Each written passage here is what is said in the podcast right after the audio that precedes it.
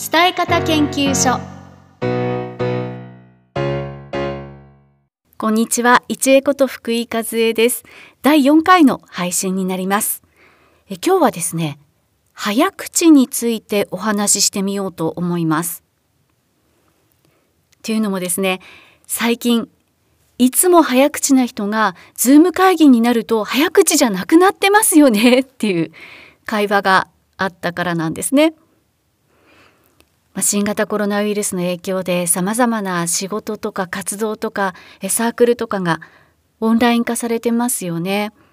あの私がずっとリアルでやってきた会もオンラインで開催することも増えました。私が主催しているのが絵本の会なんですね。春以降はずっとオンラインでやっていたんですが先日久しぶりに対面で集まったんですもちろん3密に気をつけました。でその中でこうメンバーの中にあの早口が持ち味の方がいらっしゃるんですよね。え仮に Y さんとしましょうか。ねあるメンバーの人が Y さんズームでお話をしたら Y さんなんか印象が違いますよね。喋るのがすごくゆっくりで落ち着いた印象です。っていう話になったんですよね。ねそうなんですよ。確かに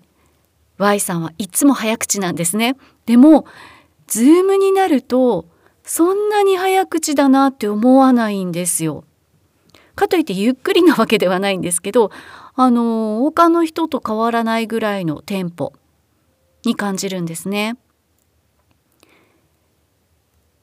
なぜ Y さんは Zoom だと早口じゃないんでしょうか？なぜだと思いますか？でねあの講座やレッスンだったらここでもしかしてこうですか？ああですか？って返事が返ってくるんですがこの番組今のところ私の一人語りでお送りしていますのでちょっと寂しいんですけど答えを言いますね。Y さんはリアルの場だと早口なのに Zoom だと早口じゃない。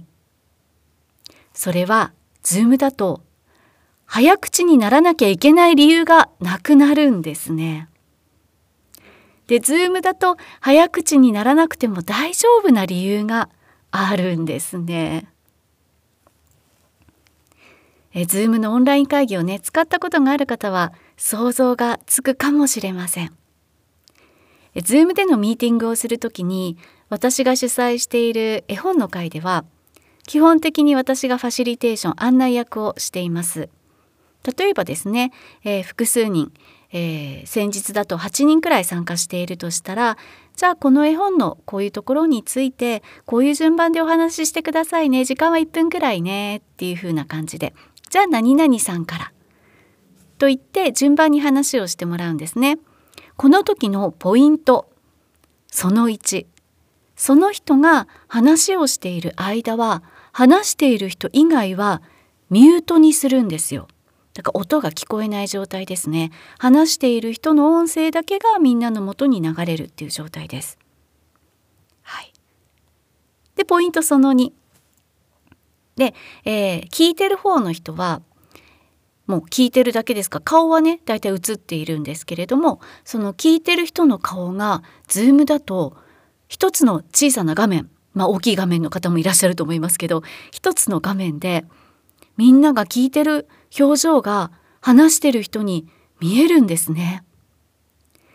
まあ、大抵の方が自分が話している時はギャラリービューという全員の顔が見えるような形で聞いてくださっていると思うんですけど、まあね、スピーカービューにすると自分の顔のアップになっちゃいますからねギャラリービューという形で聞いてくださっているとみんなが自分の話をちゃんと聞いてくれてるなってことがわかるんですよね。でこの2つのポイントがどういうことかというと自分が話していることをしっかり聞いてくれているんだなっていう安心感があるんです。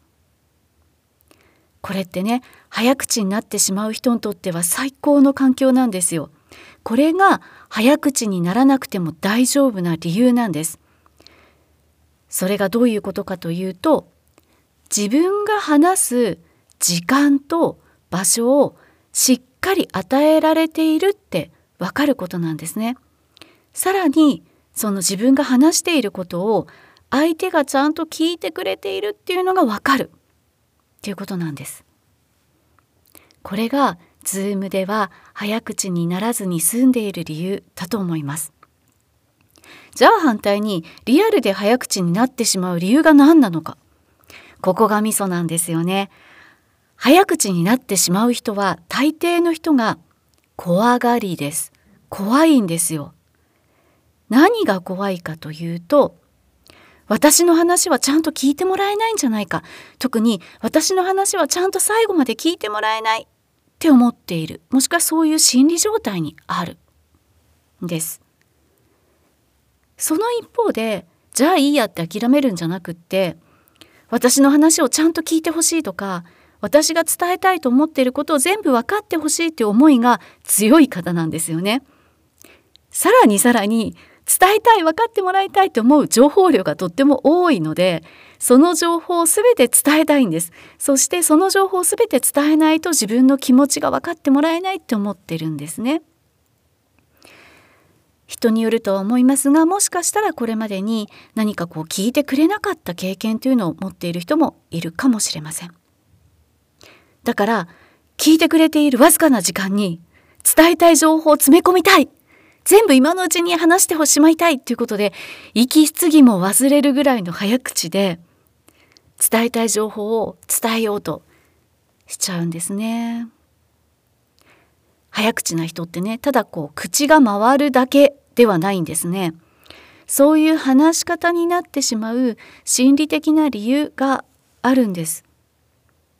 はい、早口な人は怖がりなんです。途中で話を遮られたりとかこう勝手に早とちりされて誤解されたりとかそういうことが怖いんですよね。ちゃんと分かってほしいんです。そういう早口な方がオンラインズームになるとしっかりと自分の時間が与えられてそのズームという場所が与えられて他の人はミュートしてまで聞いてくれていて聞いてくれている全員の顔がわかるから反応もわかる。もうこれは安心感ですよね。自分の話を安心して聞いてもらえる場所なんですよ。その安心感があるからいつもリアルの場では早口になってしまう人も自然とゆったりした話し方に、ね、心が落ち着く分ゆったりした話し方になるんだと思いますこのね早口になっちゃう Y さんとは別の方なんですけどあの私が書いているノートというサイトの記事でですねお悩み相談のメールをいただくことがあるんですね。えー、このお悩み相談のメールの中で私が印象に残っているのが早口で声が大きすぎる自分が嫌ですというお悩み相談をいただきました。えー、その方のお悩みってもしかしたらあの多くの方に共通するお悩みかもしれないと思ったので、えー、許可をいただいて往復書簡の形でノートに記事にして公開しているんですね。あの完結はしていないんですけれどもその中でも同じようなことについてお答えしています。早口で声が大きすぎる自分が嫌ですという往復書簡の記事、